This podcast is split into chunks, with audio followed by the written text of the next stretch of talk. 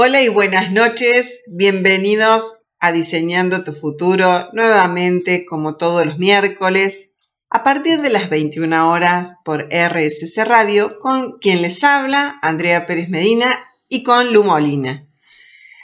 Bueno, me encantaría que me cuenten cómo venimos en la semana, cómo se sienten. Estamos a miércoles justo, hacemos el corte de semana, vienen tranquilos, se les presentó el lunes y el martes más o menos tranqui, o venimos al palo, acelerados, estresados, con muchas cosas.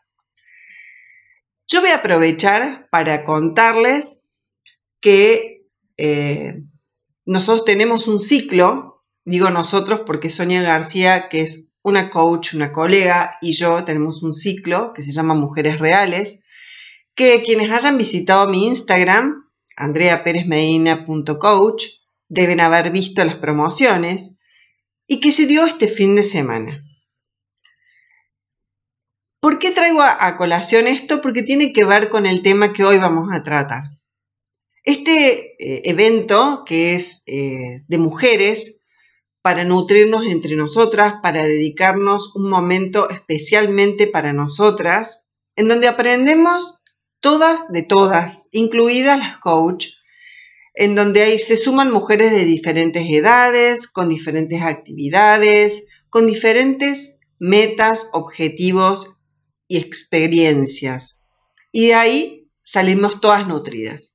Este ciclo son cuatro eventos al año y realmente comenzó el año pasado, lo hicimos con un atardecer de mujeres reales y fue muy lindo y me prometí que lo iba a disfrutar.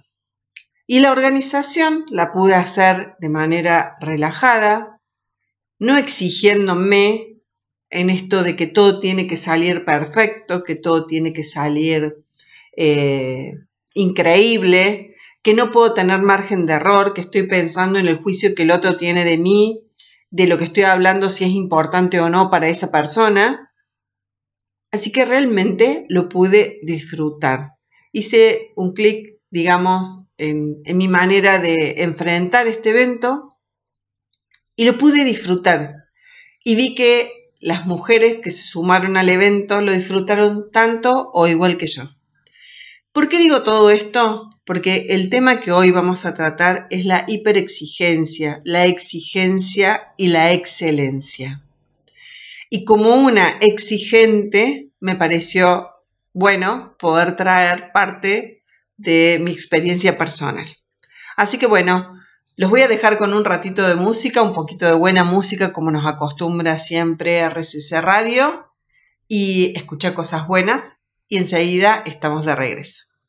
Estamos de regreso acá con Diseñando tu futuro y para los que recién se suman, recuerden, primero, que si se pierden el programa lo pueden ver en la plataforma de Spotify como Diseñando tu futuro o en el perfil de RCC Radio. El tema de hoy es autoexigencia, exigencia y excelencia. Vaya que tenemos para hablar. Bienvenida Lu. Hola Ande, muchas gracias. La verdad que, como siempre, temazos, la verdad, para tratar y que nos atraviesan a todos, que eso es lo importante. A mí fundamentalmente me atraviesa fundamentalmente. Yo creo que también, creo que en menor, en mucho menor medida, pero eh, creo que también, y creo que todos tenemos así como alguna dosis eh, de exigencia, de autoexigencia, de hiperexigencia. Capaz no todos lo tenemos todo el tiempo, pero quizás en algunas etapas está más a flor de piel, quizás en otras está un poco más calma. Creo que también tiene que ver mucho con el contexto, también cómo se encuentra uno, ¿no? Es importante que desmitifiquemos algunas cuestiones sobre el tema de la exigencia. Eh, primero, ¿qué es la exigencia o la autoexigencia? Auto significa hacia uno mismo, ¿sí? Exigirse a uno mismo. En realidad, el autoexigente o el exigente tiene una actitud, es una actitud frente a la vida, frente a los objetivos, frente a las cosas por lograr, ¿sí? La puede, es, después más adelante lo vamos a, desmenuzar más, pero esto puede ser con él mismo solamente o puede ser hacia él mismo y hacia los otros.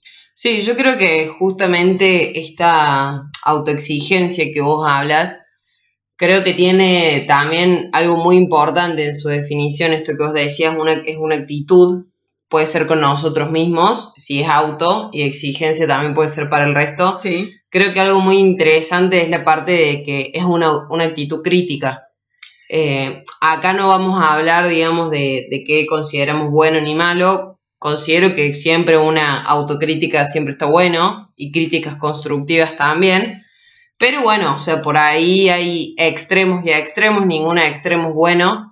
Eh, y la verdad que es ser exigente con uno mismo todo el tiempo y ser crítico en absolutamente todos los puntos de, de nuestras tareas, de nuestras actividades, de nuestras profesiones, y creo que puede ser un poco nocivo a la larga. Yo creo que sí, porque a la larga nos genera mucho estrés, nos genera muchísima ansiedad. Nosotros hemos hablado de lo que produce la ansiedad, pero fundamentalmente me, me voy a quedar con esto, con la crítica. Eh, a ver, para que nuestros oyentes se puedan identificar. Esto que, no sé, fui a dar una lección. Me saqué un 9 pero mi diálogo interno me está diciendo que yo podría haberlo hecho mejor y que yo podría haberme sacado el 10. ¿Y por qué no me pude sacar el 10 si yo estudié para el 10? Eh, es este diálogo interno que nunca es suficiente. Es que yo creo que ahí está la cuestión más nociva, ¿no? O sea, creo que también el ser muy autoexigente tiene un vínculo para mí casi directo con el tema de la autoestima también. Sí, Eh, puede y ser. que siempre detrás de, eh, de la exigencia, de la autoexigencia, siempre existe un miedo, ¿no? O sea, el miedo a fracasar, el miedo a no llegar a eso que yo esperaba, el miedo a, por ejemplo, esto, ¿por qué tenemos que esperar, más allá de que sean las autoridades dentro de las instituciones educativas, Sí. ¿por qué tenemos que esperar que un profesor o un maestro, maestra, profesora, nos dé ese 10 para realmente creer que nosotros estábamos para 10? Sí.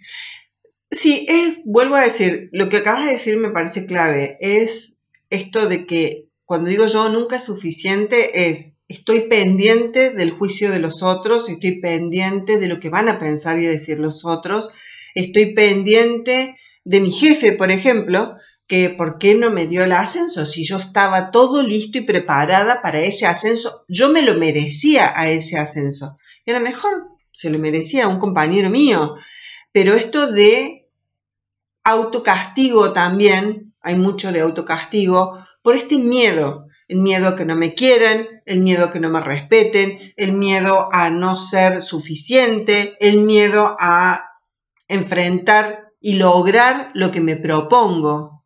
Sí, o también el no ser reconocido. eh, ya esto entra un poco más en la parte psicológica, pero bueno, muchas veces y muchos eh, especialistas, que después vamos a nombrar un par, eh, hablan de esto, de que la mayoría de las personas que son muy autoexigentes o que manejan una exigencia muy alta consigo mismos, eh, son esas personas que desde chicas eh, intentaron, digamos, cautivar los ojos de algún adulto, de alguna autoridad eh, de atención o de tratar de demostrar que están a la altura o, por ejemplo, un- una persona que tiene una familia numerosa, tratar de resaltar entre, entre tantos o encontrar ese reconocimiento. Por eso menciono, mencionaba antes esto de la autoestima también, que hay como una carencia también, o el autocastigo, el decir, ¿por qué yo tenía ciertas expectativas? Por ejemplo, no las pude cumplir, en el, en el caso del Sí. profesor, de yo esperaba un 10 y me saco un 9, y automáticamente mi diálogo interno es algo debo haber hecho mal, o me faltó hacer algo, o empezamos a buscar, digamos, algunos motivos o razones para justificar, o no justificar, pero sino castigarnos también en, en este sentido de no alcance el 10. Sí, el tema de, de las educaciones tiene mucho que ver. O sea, eh, normalmente una persona que es exigente siempre sufrió de sus padres, alguno de sus padres, eh, un nivel de exigencia importante. O sea, siempre fue, que más adelante lo vamos a decir, siempre fue exigido por alguien, por una persona que tenía autoridad. Esto de te sacas un 10 y punto. Eh, no hay alternativa, es eso o eso. Eh, no salís porque no tenés edad para salir, porque no sos adulto, porque no, o sea, digamos, es, es como una, una cuestión de limitación. No tengo poder de, no es de discernir, no me sale la palabra, de, discrepar. No, tengo la posibilidad de, opinar en contra o de opinar diferente. Claro. Es eso, autoridad y absolutamente exigencia. O sos responsable, sos el mayor. Es un mandato muy fuerte. Sí, o tenés que dar el ejemplo o, algo por el estilo, digamos. Bien, es muy común antes en las generaciones eh, más anteriores, nuestros padres, nuestros abuelos, era muy común esto. En familias numerosas es muy común que el mayor se hace cargo de los más chicos. Y... Sí, o generalmente también por parte de, los padres, digamos, o las autoridades morales que haya dentro de la familia, eh, está esta cuestión de, bueno, toda la exigencia la gastamos en el primero, el resto, bueno, que venga como venga, El primero no salió bien, entonces ya... Bueno, viste que hay, hay, toda una cuestión que dicen, el primer hijo carga con todas las expectativas y ya el segundo ya viene sí, más relajado y cansado el tercero, y, el tercero ni hablar. Pero yo creo que es importante, tipo, hablar de esto, de la exigencia y la autoexigencia, no solamente relacionarlo con, con la responsabilidad, con el compromiso, porque yo siento que hay mucha gente que es exigente o que es autoexigente también y se lo asocia completamente con, por ejemplo, no sé, buen alumno, comprometido, hiperresponsable, disciplinado y todo, que son cosas que a mi entender, o sea, son buenas, digamos, son buenas cualidades. Si las haces para vos, sí. Claro, son buenas cualidades, pero creo que eh, en muchas personas que son hiperexigentes, también lo padecen un poco. O sea, en esto de eh, nunca ser suficiente. Es muy fuerte decir, nunca voy a, estar a la altura, ni voy a alcanzar quizá ese techo que, yo lo siento ahí y siempre, yo por ejemplo, nunca fui muy autoexigente conmigo, por ejemplo, a nivel académico.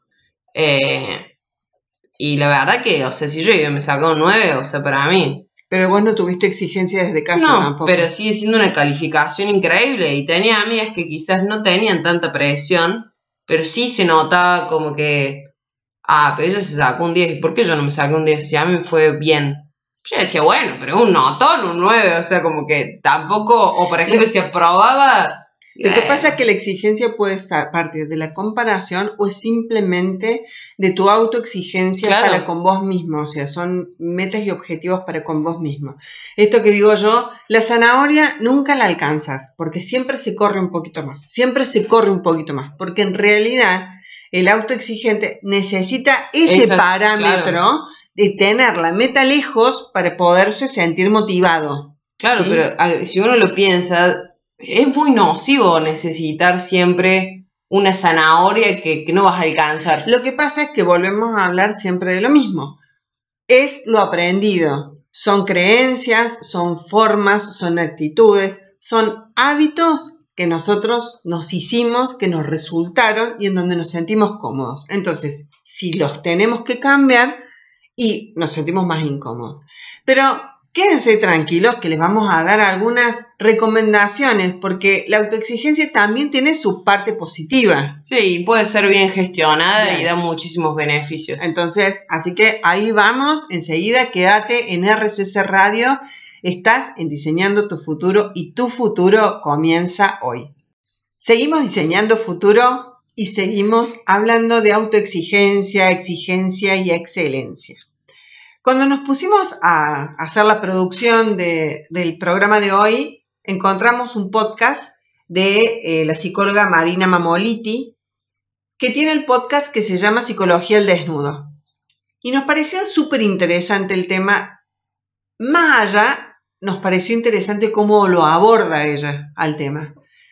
Entonces, vamos a empezar a desmenuzar un poco este podcast. Después, si lo quieren escuchar, lo pueden encontrar en, Spotify. Y ella habla de que la persona, digamos, del circuito de la exigencia. Y habla que hay un exigido y un exigente. Pero que muchas veces ese exigente y ese exigido están dentro de nosotros mismos. Yo creo que eso, creo que fue por lo que lo elegí y por lo cual te lo mostré, porque uno, no se imagina, digamos, que dentro de una misma persona y sobre todo una persona autoexigente o exigente, están estas dos facetas, ¿no? Es decir, eh, está ese exigido y está ese exigente dentro de la misma persona que es exigente. O sea, es como que para mí me, me vuela un poco la cabeza. Bueno, ella, por ejemplo, habla de esto, que normalmente una persona que es exigente tuvo algún progenitor, papá, o mamá o abuelo o alguien que fue muy importante en su crianza, que fue exigente y en ese carácter él fue exigido. Ella habla de que es un ciclo que se interconectan tres partes. Uno el exigente, el exigido y la meta. Pero lo más gracioso es que estas tres cosas están dentro de una sola persona. Sí, que a veces la meta ni siquiera es suficiente. Exacto. Lo que hablábamos, Lo que hablábamos recién, exactamente, que la meta no es suficiente. Entonces dice que normalmente las personas que son exigentes son personas que son inmaduras. Y en esto le vamos a dar una vuelta de rosca y la inmadurez ella lo trata desde lo que vos habías dicho, Lu, en el, en el bloque anterior, de esto de no estar tan seguro de uno mismo, de necesitar ser mejor para que los otros me admiren, me quieran, lograr Me reconocimiento, me aprueben. En definitiva, busco lo que no tengo adentro, lo busco afuera. Y como es adentro, es afuera. Claro, es que ya hay una lucha interna en el interior de esa persona y a su vez lucha contra otras cuestiones por fuera. Que bueno, el, el tema de la autoestima, o sea, muchas veces está muy relacionado porque la autoexigencia, hablábamos, era una actitud crítica. Sí. Y la autoestima es cómo nos miramos nosotros hacia adentro. Entonces es como tenemos quizás una autoestima que está ahí Hackeada. al borde y encima tenemos una actitud crítica frente a nuestra vida, con nosotros mismos, con el resto. Entonces es como muy difícil o un, se genera un entorno muy difícil para una autoestima que quizás le está faltando un poco de, de- de emoción para, para subir. O sea, creo que es un entorno bastante desfavorable para subir la Yo, autoestima. yo voy a hacer un agregado de, de la parte del coaching cuando nosotros estudiamos la exigencia.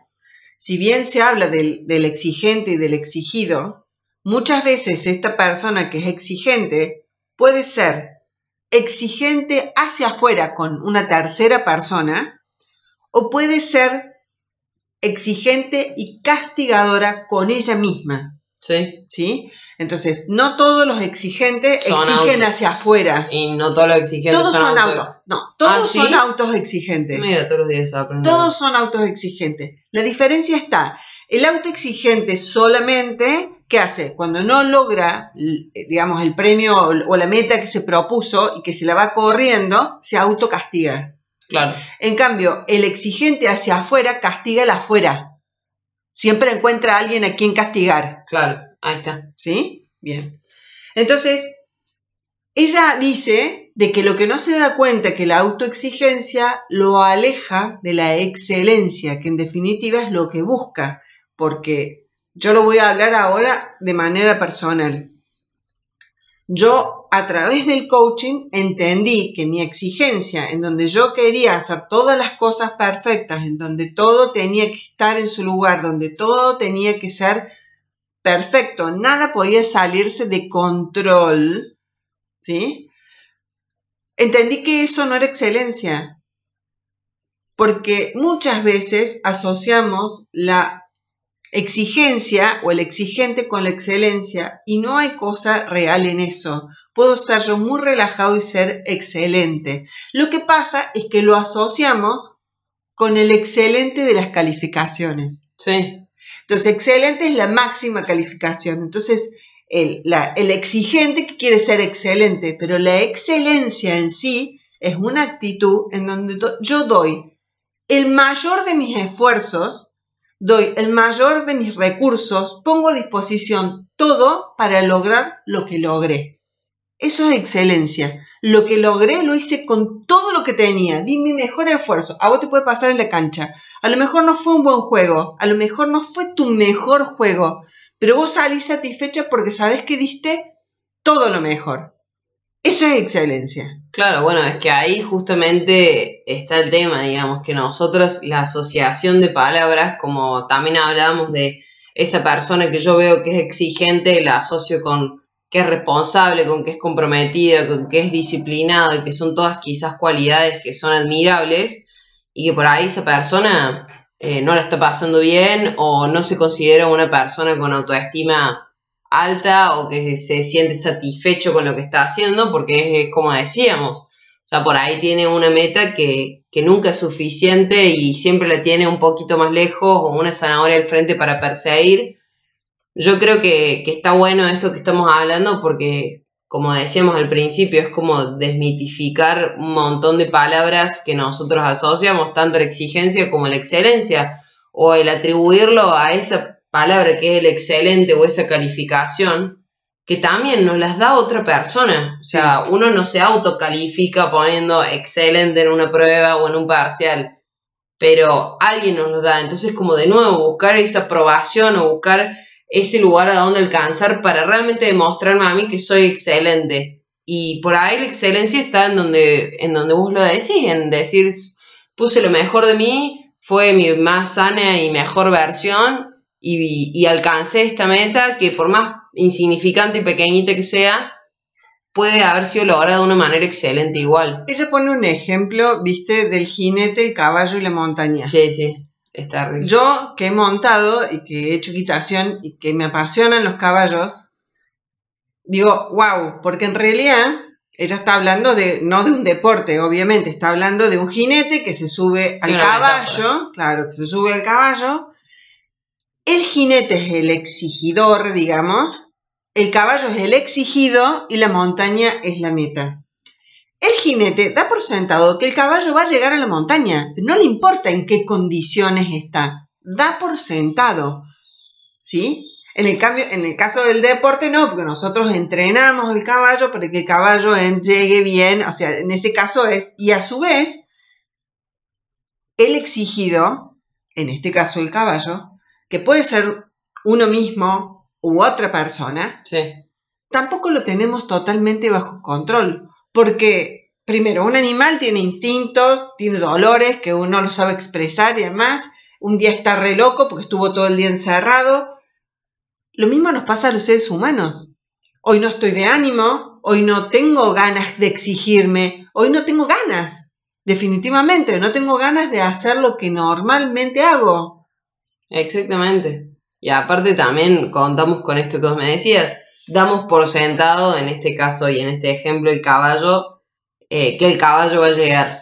¿Sí? Y como que tampoco tenemos en cuenta en qué condiciones. Y muchas de las consecuencias que, leía en la, en la preproducción del programa eh, era esto, de que muchas personas que son exigentes y que han llegado a un extremo de hiperexigencia, eh, es que empiezan a padecer de, ansiedad, de insomnio, de, de, por ejemplo, de estrés, eh, de dolores estomacales, un montón de, cuestiones, y que uno dice, tipo, ¿cuánto cuesta, no? Porque, o sea, uno por ahí quizás está llegando a sus metas, quizás se siente excelente o cree que la gente eh, le está dando esa aprobación que uno busca, pero ¿cuál es el costo? O sea, estamos dejando atrás un montón de bienestar y salud. Lo que pasa es que tenemos dentro de, de nosotros mismos este diálogo interno del exigido y el exigente, en donde seguramente, a ver, tengo que tener el cuerpo perfecto. ¿Perfecto para quién? Sí, total. Eh, me tengo que recibir con 10. ¿Para quién? Pero una vez que me recibí, y ahora tengo, no, bueno, pero ahora te falta buscar trabajo. Y, o te falta hacer la tesis ¿Entendés? Entonces, esta meta, que nosotros hablamos de este ciclo de tres cosas que forman dentro de la exigencia, la meta, el exigente siempre la va corriendo. Entonces, te pusiste de novia, ah, pero te tenés que casar. Te casas, ya tenés que tener hijos. Eh, tenés que comprar la casa. Tenés que tener tu auto. Eh, entraste a trabajar y bueno, pero ahora tenés, necesitas el ascenso. Y cuando tenés el ascenso necesitas otro trabajo que te permita seguir avanzando hacia esa excelencia que es inalcanzable. Sí, y cabe aclarar que no, no es una cuestión de nosotros no estamos... Eh, no son elecciones. Claro, no, no estamos diciendo que, por ejemplo, tener como en el ambiente laboral, por ejemplo, tener la idea de un ascenso, obviamente que a muchas personas la motiva, te, o sea, te da inspiración, te da ganas de seguir laburando, y no lo estamos poniendo como algo malo, sino como estamos poniendo eh, o intentando empatizar en el sentido de cuando tenés esa meta allá arriba y que es casi como una necesidad o un, un deseo de sí o sí yo tengo que llegar ahí para valer algo. Sí, y la, la verdad es que lo más importante es poder entender que el exigido, sea cual fuere, termina generando bronca, angustia, tristeza, porque es fracaso, fracaso, fracaso. No viene nunca una palmada de decir qué bien que lo hiciste. Entonces, está bueno el ser exigente, como vos dijiste. Démosle una rosca, una vuelta de rosca, perdón, positiva. Y decir, bueno, bárbaro, me puede servir de motor para llegar a mis metas, pero cuando alcanzo mi meta me tengo que autorreconocer. Tengo que agarrar, cerrar los ojos y pensar en un círculo, como quieran, hagan este ejercicio y vean todas las cosas que hasta el momento han alcanzado y cuál fue el sentimiento que tuvieron en ese momento. Entonces traten de volver a sentir eso. La idea es poder dejarles que la exigencia no está buena, que no está bueno en el, extremo, que se miren un poquito hacia adentro, que traten de bajar las revoluciones de ese exigente en el caso si las tienen, y que lo traten de reconvertir poniendo al alcance de la mano los recursos que tienen, eh, los logros que han, eh, que han podido alcanzar que se premien, que se auto valoren, que se autovaloren, que sean más amables. Muchas veces estos exigentes son muy amables con otros, que no son con ellos mismos. Entonces, evaluemos un poco cómo somos hacia afuera a veces y tratemos de poner un poquito de eso hacia adentro. Seguimos con buena música y enseguida estamos de regreso. Llegamos casi al final del programa. Y qué pena que nos tengamos que despedir, pero bueno, vamos a tratar de dejarles algunas recomendaciones para que aquellos que nos consideramos un poquito exigentes, vamos a ser piadosos con nosotros mismos, un poquito exigentes, podamos disfrutar un poquito más, podamos relajarnos un poco más, no nos autoflagelemos ni nos autocastiguemos y tampoco castiguemos a los otros porque no tienen nuestro nivel de exigencia, ¿sí? Así que bueno, vamos a dar siete claves, ¿son Lu? Siete claves que los pueden ayudar a combatir la autoexigencia. Y bueno, comparto esto que decía André, que la idea de estas siete claves también es que no posterguemos nuestras metas, sino que sepamos disfrutar el proceso de una manera quizás más tranquila, más armoniosa, eh, mucho más amable con nosotros mismos y pudiendo disfrutar de cada paso del camino. ¿Vamos con la primera? Bueno, eh, bueno, vamos con la primera que dice evalúa tus objetivos. Eh, bueno, yo interpreto, voy a dar mi interpretación personal, pero creo que habla sobre una evaluación realista de las metas, ¿no? Esto de que lo hemos hablado en varios, eh, en varios programas, que mamá bueno, mi mamá acá, Andrea, eh, siempre habla sobre el coaching cuando llega una persona a querer ser coachada y, llega con un objetivo, con una meta, como que la primera parte del proceso es decir, bueno, esta meta es posible, vos con tus recursos sos capaz de alcanzarla, o, o, quizás modificar un poco la meta, o sea, por ahí tenemos, no sé, si me pone una idea ahora, eh, no sé, quiero ahorrar plata para irme de viaje y lo quiero hacer en dos meses. Y, o sea, no sé si quizás el tiempo eh, te va a dar o te va a ser posible juntar la cantidad de plata que necesitas para irte de viaje. Sí. Entonces, quizás acomodar eh, el proceso, los cambios, eh, el paso a paso, digamos, para conseguir esa meta a, a una solución o a un panorama quizás más realista. Sí, la verdad es evitar frustrarte de antemano. Entonces, en la evaluación de lo que vos planteas, hace que evites el mayor nivel de frustración. El segundo sería, que ya lo dije en el otro bloque, es premiarte por tus logros. Esto es muy importante, pero en todos los ámbitos de tu vida, o sea, el proponerte algo y cuando lo alcanzás, eh, poder agradecerte a vos mismo por haberlo alcanzado, agradecer a quienes contribuyeron a que vos lo puedas lograr también y premiarte fundamentalmente, hacer un pequeño festejo, hacer algo que realmente te guste.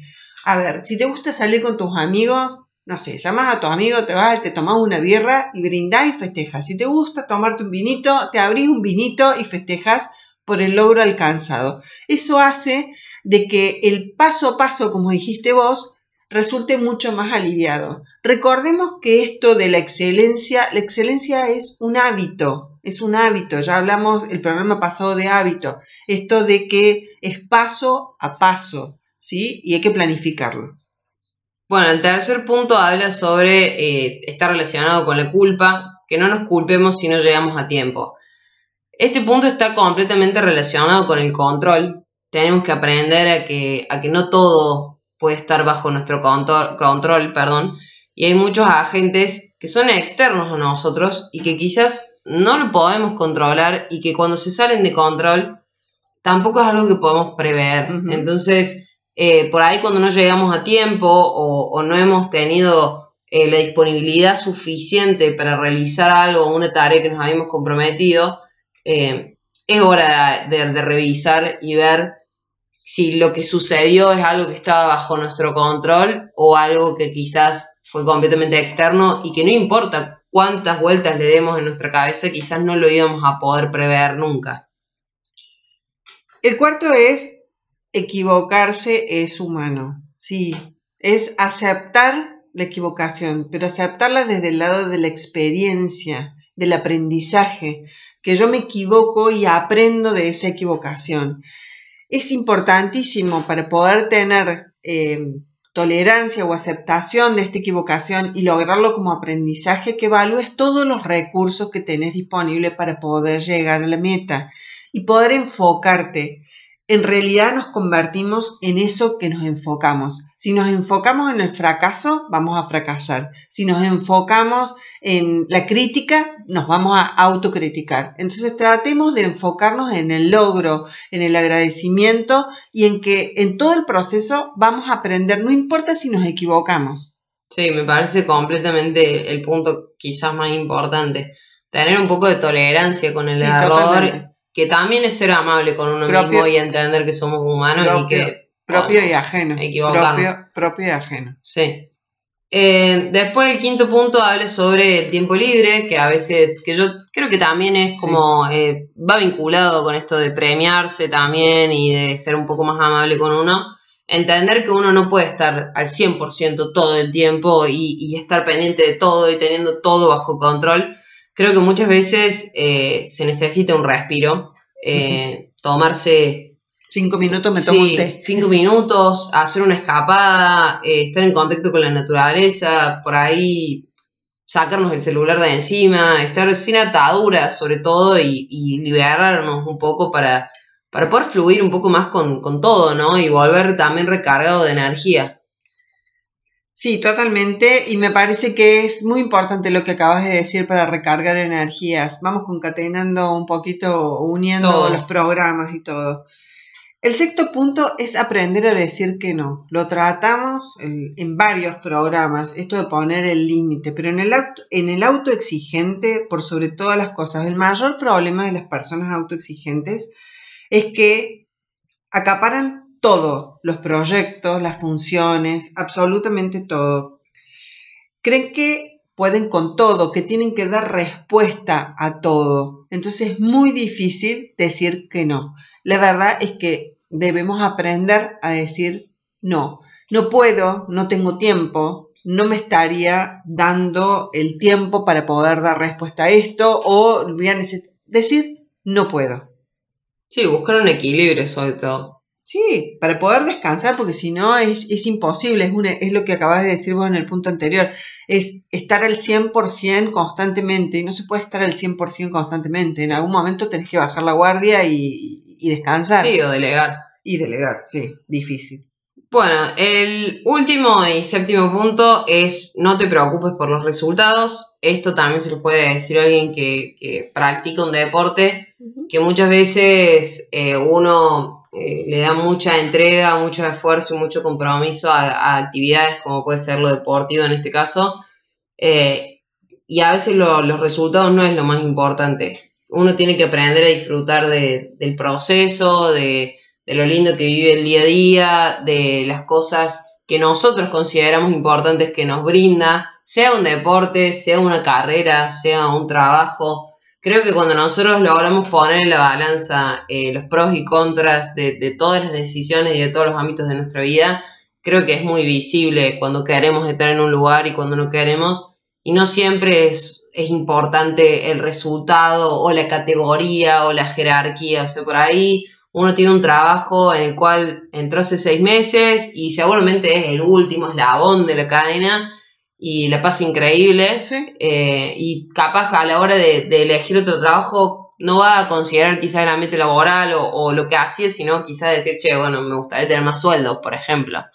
Eh, pero creo que es importante, o a nivel deportivo, o sea, yo no voy a dejar de jugar el hockey porque, porque no salga campeón todos los años. O sea, o no voy a dejar de pintar porque no vaya a ganar un mango, porque a mi viejo no le guste que pinte. O sea, hay muchas cuestiones que hay que aprender a disfrutar del proceso, de lo que uno hace, de la elección, de disfrutar el camino sobre todo, porque las metas, las metas se disfrutan un rato nomás. Después, quizá mucho, uno estuvo persiguiendo algo. Y en el proceso no. Entonces, lo importante es celebrar cada uno de los pasos que vas logrando hacia tu meta, bajar las expectativas, ser más piadoso con vos mismo, eh, enfocarnos, ser realistas en, el, en, el, en, la meta, en el objetivo, eh, para poder ser un poquito más, eh, ¿cómo se podría decir? Más complacientes, no, sería más... Amable. Amables con nosotros mismos, ¿sí?